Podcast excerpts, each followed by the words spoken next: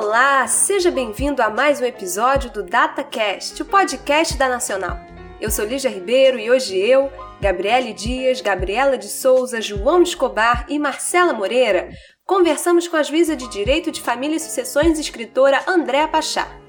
A Andréa é graduada em Direito na UERJ e autora dos livros A Vida Não é Justa, Segredo de Justiça e Velhos São os Outros foi conselheira do CNJ de 2007 a 2009, responsável pela criação do Cadastro Nacional de Adoção e pela implantação das varas de violência contra a mulher como política judiciária nacional. Também presidiu no CNJ a Comissão de Conciliação, Acesso à Justiça e Juizados Especiais. Atualmente é magistrada do TJRJ e colunista do jornal O Globo. Então, Andréa, antes de mais nada, você não imagina quão felizes nós do portal Habeas Data ficamos por receber você no nosso podcast. Eu mesma adoro seus livros e o que a gente aqui no HD mais gosta com relação ao seu trabalho é a questão da sensibilidade, da empatia com a qual você leva cada caso. Enfim, dessa linha a gente queria que você primeiro contasse um pouquinho sobre a sua trajetória e de onde surgiu o interesse pelo direito de família e de sucessões.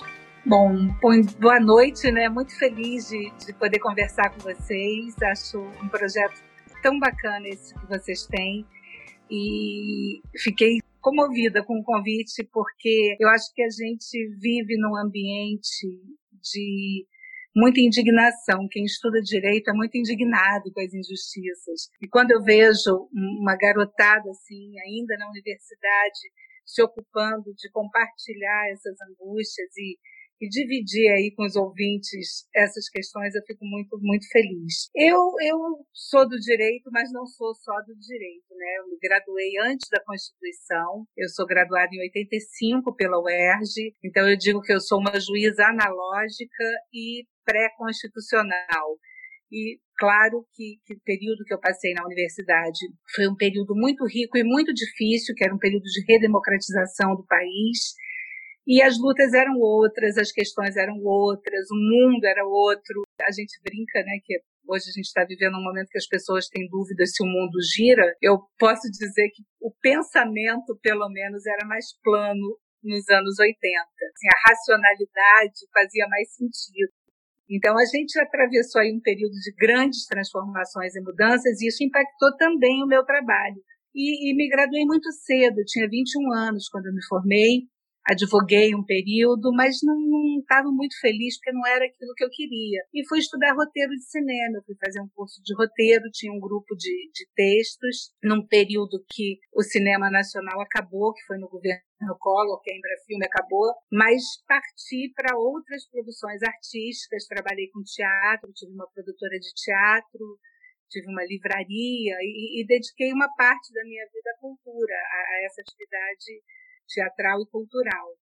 E depois, já um pouco mais tarde, depois que eu tinha casado e, e comecei a pensar em, em me estabilizar, em buscar uma profissão que pudesse garantir a minha sobrevivência, porque a arte, infelizmente, no Brasil tem esse problema, eu voltei a pensar no direito, que, que era assim um amor antigo que eu nunca tinha abandonado completamente, e resolvi me preparar para fazer um concurso público, porque eu gostava da, da carreira da magistratura e amava a carreira da defensoria pública. Então, estudei, fiz o concurso e fui aprovada para os dois na mesma semana. E eu lembro que na época eu fiquei muito angustiada, sem saber o que decidir, porque eu tinha uma paixão pela atividade da defensoria, mas a estrutura da defensoria na época era muito ruim para trabalhar. E aí escolhi a magistratura e acho que foi uma, uma escolha acertada. E na magistratura, quando apareceu uma vara para eu, eu assumir a titularidade, que era uma vara de família, eu rapidamente procurei concorrer porque eu tinha muita afinidade com o tema. Eu achava que, que, na condução dos processos, nas audiências, eu lidava com o que o ser humano tinha de mais sensível e delicado. E isso, de alguma forma, me remetia aos meus tempos de teatro, de cinema, que era, assim, trabalhar com as contradições, com a precariedade, com a provisoriedade da condição humana. E ali, na vara de família, isso era muito presente. E era possível perceber a efetividade do trabalho quando a gente conseguia conduzir um processo de uma forma mais conciliadora, quando conseguia mediar um processo. Então, é um tema que sempre me interessou muito pelo material humano com que eu tinha que, que conviver na profissão. Eu gosto muito de gente, eu, eu falo para os meus alunos e falo para quem estuda direito e para o pessoal que passa na magistratura que quem não gosta de gente não deve trabalhar com direito e não deve ser juiz porque a gente trabalha e assim o destino do nosso trabalho, o objetivo do nosso trabalho é reduzir a injustiça para o outro. Então o outro é parte constituinte do que a gente faz. Então esse interesse, né, pela humanidade, pelas pessoas, é que me levou para a vara de família e passei um longo tempo numa vara de família. Fui muito feliz lá. André, é incrível essa história. Queria agradecer mais uma vez a sua presença. E para começar a entrevista, eu queria trazer uma polêmica bem recente, que foi a participação do Tami Miranda como garoto propaganda da campanha de Dia dos Pais da Natura. Nós sabemos que isso causou uma reação muito forte dos setores mais conservadores da sociedade, até porque o país vive hoje um momento muito reacionário. Então eu queria que você comentasse um pouquinho sobre esse caso. É, o quanto ele reafirma a necessidade de atuação dos movimentos sociais em todos os setores da sociedade, inclusive no direito. Você já confrontou algum processo em que houve esse tipo de objeção quanto à possibilidade do exercício da paternidade por conta do gênero da pessoa? Olha, o direito de família é um direito que tem passado por tantas transformações e tão rápidas que, embora eu tenha ficado quase 20 anos numa vara de família, eu saí da primeira vara de família lá em Petrópolis quando os casamentos homoafetivos ainda não estavam regularizados. Então eu já tive a oportunidade de reconhecer na época uniões estáveis entre pessoas do mesmo sexo, mas não tinha o casamento, como tem agora por regulamentação do, do, Conselho Nacional de Justiça. E também tive a oportunidade de julgar alguns pedidos de alteração de registro civil de pessoas trans que queriam trocar o gênero no documento de identidade. Essas matérias que dizem respeito às minorias e às pautas identitárias são matérias muito recentes nos tribunais. E apesar de toda a onda conservadora que se experimenta no país, o judiciário tem sido muito firme na condução dessas pautas e na afirmação desses direitos, porque é disso que se trata. A gente está tratando aí de direitos humanos que são fundamentais para essas pessoas. O Supremo tem sido é, excelente na, na condução dessas pautas. A magistratura, como um todo, também, embora conservadora nessas pautas identitárias, tem conseguido afirmar esses direitos. Então, é, é, assim, o direito nunca dá conta de tudo que acontece na vida. A vida é muito mais dinâmica e muito mais rápida do que as normas e do que o exercício da justiça por meio da jurisdição. Mas a sociedade tem mudado de uma maneira muito, muito célere. E quando a gente pensa na perspectiva do direito, da afirmação do direito, muda muito pouco muda muito pouco porque essa pauta só suscita algum tipo de contrariedade se ela for enfrentada na perspectiva moral. E o direito não trabalha com pauta moral. Eu, como juíza de família, durante esse tempo todo, a minha grande preocupação em todos os processos era não deixar que a minha moral definisse um julgamento objetivo e garantidor de direitos, porque é com isso que a gente trabalha. Então, pouco importa se eu, a minha família é perfeita, ou se eu acho que a mulher devia fazer assim ou o homem devia fazer assado, isso não é problema meu e não é problema do Estado. O Estado precisa garantir os direitos. Então, não tive oportunidade de trabalhar com, com essa questão ou com essa demanda, mas agora isso é muito comum e tem aparecido com muita frequência, porque aumenta na medida em que aumenta a, a, o amadurecimento social e, e o conhecimento pelos direitos. Porque assim, não é o fato da pessoa ser trans que a faz menos conservadora ou mais conservadora. Mas uma pessoa que é trans tem direito de ter garantido os direitos humanos fundamentais, porque é um ser humano. Então, nesse sentido, eu, eu não vejo grandes problemas no, no judiciário. Na sociedade, sim, porque a gente vive um momento de retrocesso social muito grande. E mais do que nunca, é importante que o judiciário impeça o retrocesso social. Isso é um princípio que tem que ser garantido. É, é, assustador o que a gente observa, especialmente nesse mundo onde essas notícias é, circulam com, com, uma rapidez assustadora é, nesses ambientes de redes sociais, é, é aterrador a gente perceber assim, que em 2020 ainda é possível se destilar tanto preconceito e tanto ódio. Então, é, é, a gente precisa ser muito atento e, e, buscar sempre na justiça, porque é a ferramenta que a gente tem, a ferramenta social, civilizatória. Então, é, é nesse ambiente que a gente precisa buscar essas garantias. É, Andréia, é, nas suas entrevistas, uma constante que a gente notou é de que você sempre reforça que existe algo de semelhante em todas as separações, como se a maneira de sofrer dos indivíduos fosse parte de uma só história mas também que ao mesmo tempo cada um reserva um certo infinito particular. É, isso também se mantém verdadeiro quando o modelo de família não é o tradicional?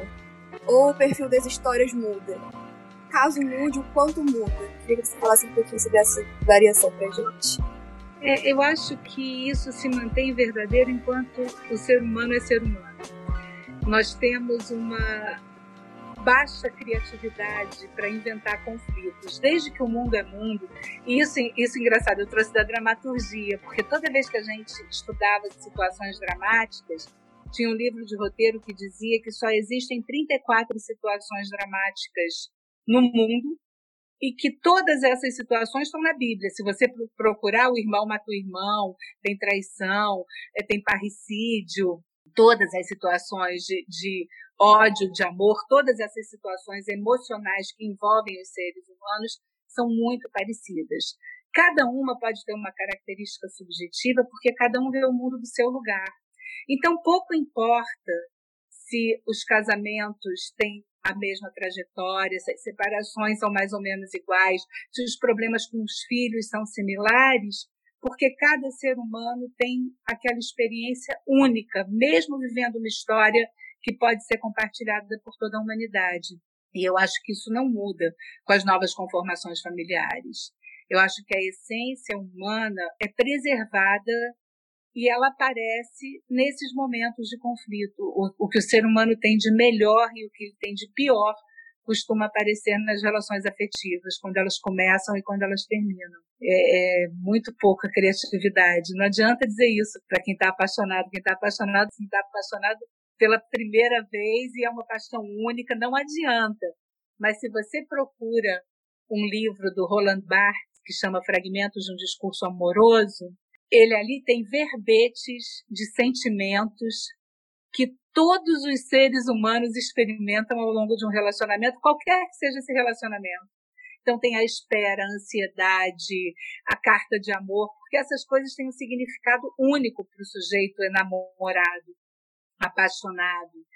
E quando você começa a ler e, e se identificar, você percebe o quanto a tua história é, é irmanada com as histórias de todas as pessoas que, que se apaixonam e que embarcam nos relacionamentos.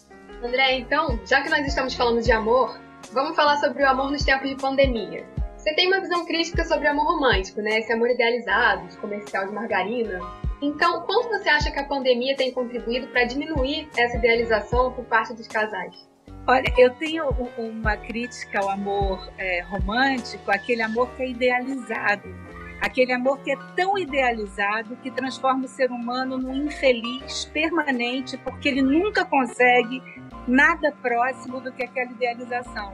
E eu tenho um fascínio enorme por esse amor de carne e osso, esse amor cotidiano, esse amor possível que o ser humano, apesar de toda essa precariedade, consegue desenvolver.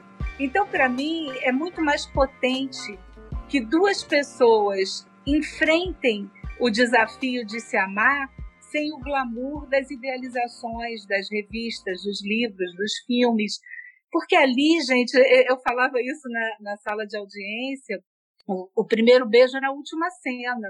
Se a gente continuasse acompanhando a trajetória daqueles casais, possivelmente ia ter o dia do desgaste, ia ter o dia do cansaço, ia ter o dia do enjoo. E os amores são feitos para durar pelo período da existência deles.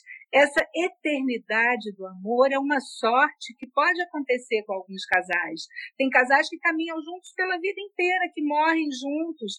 Eu tive um casal que, que eu conheci muito criança, é a Amélia e o Caetano. Ela era passadeira da casa da minha avó e ele era o marido dela, ele era aposentado, mas ele acompanhava ela dia e noite. Eu tenho foto dos dois, é a coisa mais linda. E eles se divertiam, eles não tinham filhos, eles viveram juntos quase mais de 40 anos.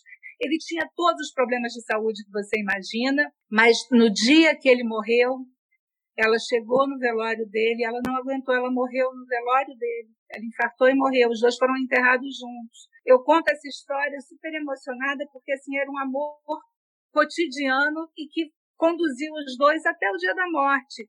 É claro que a gente conhece casais que são assim, mas quando não acontece assim, não tem nada de errado. E cada vez que a gente se confronta com essa idealização, a gente acha que está fazendo alguma coisa errada, que está devendo, que, que precisa é, é, mudar. E não precisa mudar. A gente precisa enxergar a eternidade e a alegria que mora no dia a dia.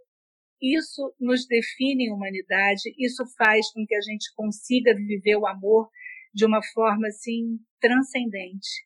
Então é trabalhar com a frustração do fim do amor numa vara de família é muito difícil, porque tem sim essa idealização, tem sempre a busca por culpa, o que que eu fiz errado, o que que eu podia ter feito diferente, quando muitas vezes não tem nada de errado, acontece de uma relação durar 10 anos, durar 20 anos e acabar. Isso não tem nada de errado, é o tamanho da nossa condição. Então, não idealizar, eu acho que é um, assim, uma orientação de ouro para quem está disponível para viver uma relação. Porque cada vez que a gente imagina o que não existe, a gente vai ser sempre infeliz e sempre insatisfeito. Andréia, é, na crônica Oi? Quatro Damas e Nenhum Rei, do livro Segredo de Justiça, nós nos deparamos com a situação delicada, né, de uma viúva que descobre após a morte do marido que ele possuía uma relação estável com outra mulher e que juntos eles tiveram uma filha. E essa história, para mim, retratou bem como o direito de família hoje expandiu o leque que seria a instituição família, né? Afinal, esse mesmo cenário nos anos 60 colocaria, entre aspas, a amante em uma situação muito precária. Então eu queria saber como é que fica a questão patrimonial e de guarda em casos de famílias paralelas, né, como essa do exemplo, mas também em famílias poliamorosas. E você diria que o nosso arcabouço legal sobre a matéria ainda perpetua preconceitos estruturais? É, hoje, felizmente, a gente vive um ambiente no direito de família muito democrático e muito inclusivo.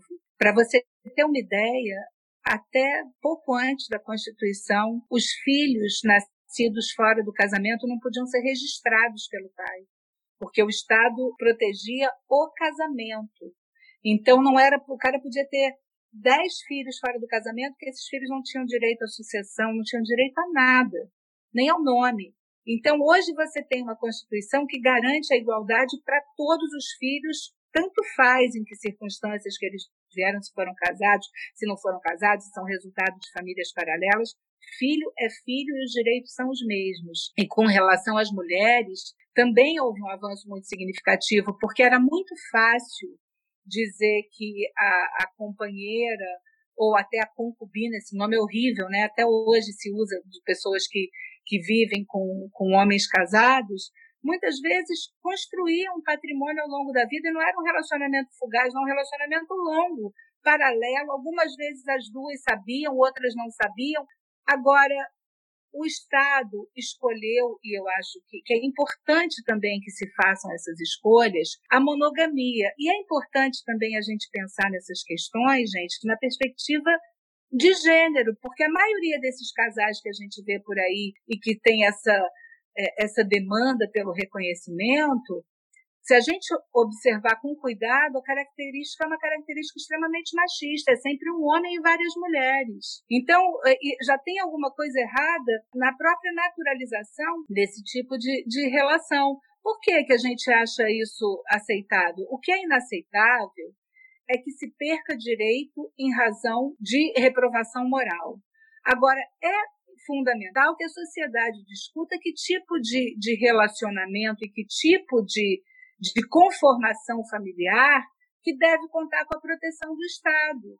Porque senão a gente daqui a pouco constrói uma sociedade que um homem tem direito a casar com quatro mulheres, como são as sociedades orientais menos civilizadas nessa perspectiva é, é, ocidental. Então, é, é tudo muito misturado. Eu acho que não é a lógica do vale tudo e muito menos é a lógica da submissão da mulher. Mas é importante que os direitos sejam garantidos.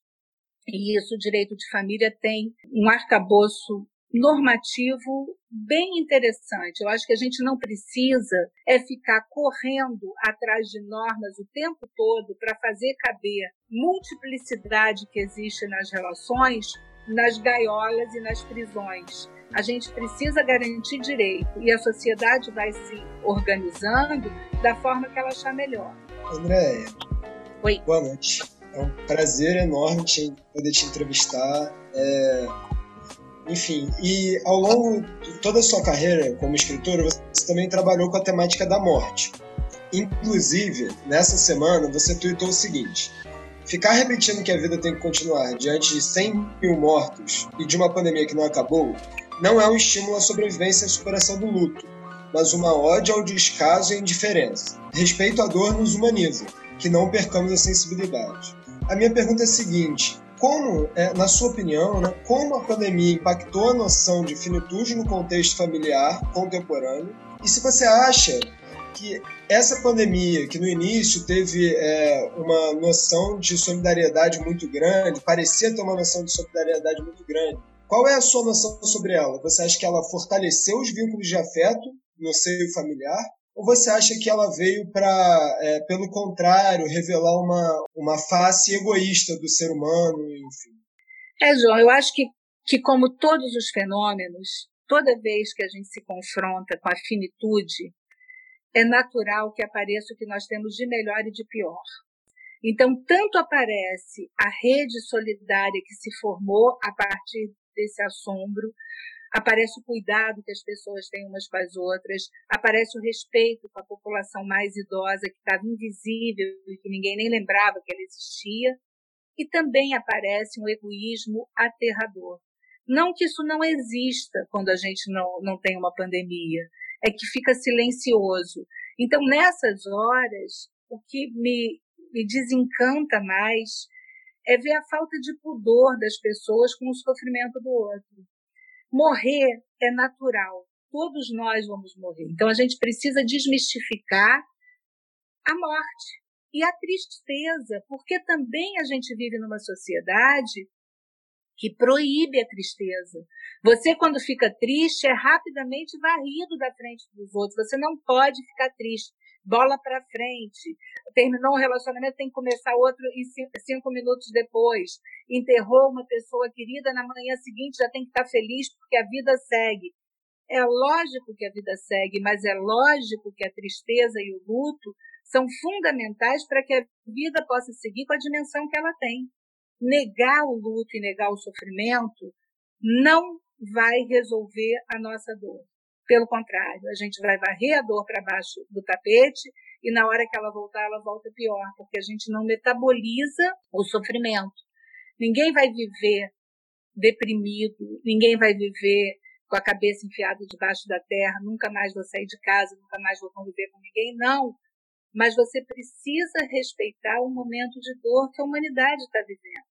Tem uma cena logo do começo da pandemia que para mim é a síntese desse momento, que foi uma cena do Papa Francisco no meio da praça de São Pedro, sozinho, sozinho, aquela praça toda vazia, e ele sozinho fazendo uma oração em apoio à dor do mundo. Assim, é como se ele carregasse o mundo nas costas. Cada um de nós tem a responsabilidade pela alegria e pela dor do mundo todo. O mundo só existe a partir do nosso olhar. Então, se esse olhar é compassivo, se a gente consegue enxergar o outro, se a gente consegue passar juntos por um momento tão difícil, a possibilidade da gente amadurecer como ser humano e como sociedade é muito maior. Fingir que nada está acontecendo, a vida vai seguir, porque a vida não para mas vai seguir de uma maneira muito rasa e dificilmente a gente vai conseguir vencer essa tristeza toda, porque ela existe e ela fica escondida. Então, eu acho que é importante sim viver o luto, é importante entender que a tristeza é parte da vida, assim como é a alegria. A gente tem momentos felizes e outros momentos não tão felizes, mas nada disso é definitivo, tudo passa. Então, essa, essa certeza de que as coisas passam é que remetem à esperança de que, apesar dessa dor toda, apesar desse sofrimento todo, a gente vai passar por isso mais junto e, e mais afinado nessa luta por um mundo mais ético, mais solidário, que eu acho que é o desejo de todos nós, especialmente de nós que trabalhamos com justiça, né? Não consigo imaginar quem estuda direito, quem trabalha com justiça e que não tenha esse tipo de sentimento de, de se irmanar com o resto da humanidade, que isso é material do nosso dia a dia. Essa fala agora até acalentou meu coração, muito bonita.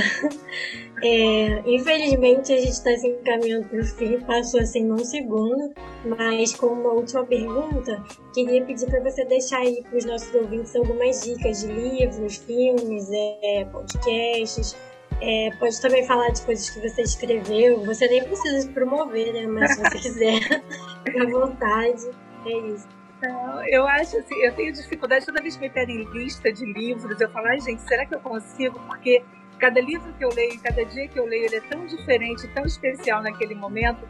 Mas eu acho assim, se, se tem alguns livros que, que nesse momento têm me ajudado muito a passar por essa dor, são livros de ficção, são romances, são livros onde a gente entende que aquele autor ou aquela autora da mesa deles, eles conseguiram pensar o mundo e transformar o mundo. Eu acho que, que a gente precisa ler mais ficção, precisa ler romance. Eu não sei se, se vocês têm interesse ou têm lido os clássicos, né? Que eu sempre acho que os clássicos são uma rede importante para a nossa formação. Mas nesse momento eu sugeriria mais do que nunca Dom Quixote, que é um livro que tem mais de 500 anos e continua super atual. E eu sou muito caótica nas minhas orientações, nas minhas leituras. Eu também acho importante a gente ler Cem Anos de Solidão, que é uma obra-prima, que, que nesse momento faz todo sentido. Clarice Lispector, que é uma, uma autora que me ensinou como é que é o mundo para dentro e, e, o tamanho do mundo que tem dentro da gente. E é isso, gente. Benedetti, é, Vargas Llosa, eu estou olhando aqui na estante que eu tenho tantas coisas para sugerir para vocês. Tem os livros de, de direito, que eu não acho que são uma boa literatura para esse momento, eu acho que a gente pode deixar para o momento do trabalho, mas nesse momento vamos ler poesia, Conceição Evaristo, que tem um livro maravilhoso de poesia, Vislaua, que é uma poeta fantástica também, Jamila, aproveitar que a gente está na quarentena e essa questão do racismo é tão presente hoje para pensar essas, essas questões em outra perspectiva. E filme eu vejo todos. Filme, assim, para mim, eu não consigo imaginar a minha vida sem cinema. É, é uma das coisas que eu mais tenho sentido falta nessa quarentena é do cinema, porque eu não passo uma semana sem ir ao cinema. Então, aproveitem. Tem Netflix, tem Prime, tem o que vocês resolverem ver, e aí depende de, de gosto, tem muita coisa. É, eu também tô sofrendo com a falta do cinema, Andréia. já, já. Já, é, já. tomara que volte logo. Já, já. Vamos, voltar. Então é isso, galera. O DataCast vai ficando por aqui. Nesse episódio você conferiu a participação de Lígia Ribeiro, eu, Gabriela de Souza, Gabriele Dias, João Escobar e Marcela Moreira. Andréia, mais uma vez, o Obras Data agradece sua participação. A gente adorou receber você no programa e tem mais alguma coisa que você queira dizer pro pessoal de casa? Algum recado? Qualquer coisa. Eu adorei participar do programa, fiquei, fiquei super feliz com o convite. Seu, aqui virou uma trégua, assim, no meio dessa, desse pandemônio, a gente poder conversar sobre essas questões foi uma delícia.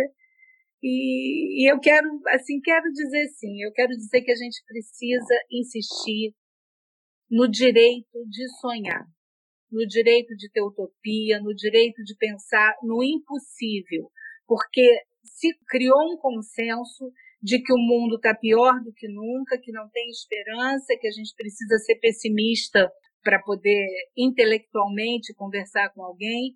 E eu rejeito todas, todos esses indicadores. Eu acho que o mundo está vivendo um momento muito complexo, muito difícil, mas que nós temos, por outro lado, a possibilidade de conviver à distância, coisa que quem passou por duas guerras não teve.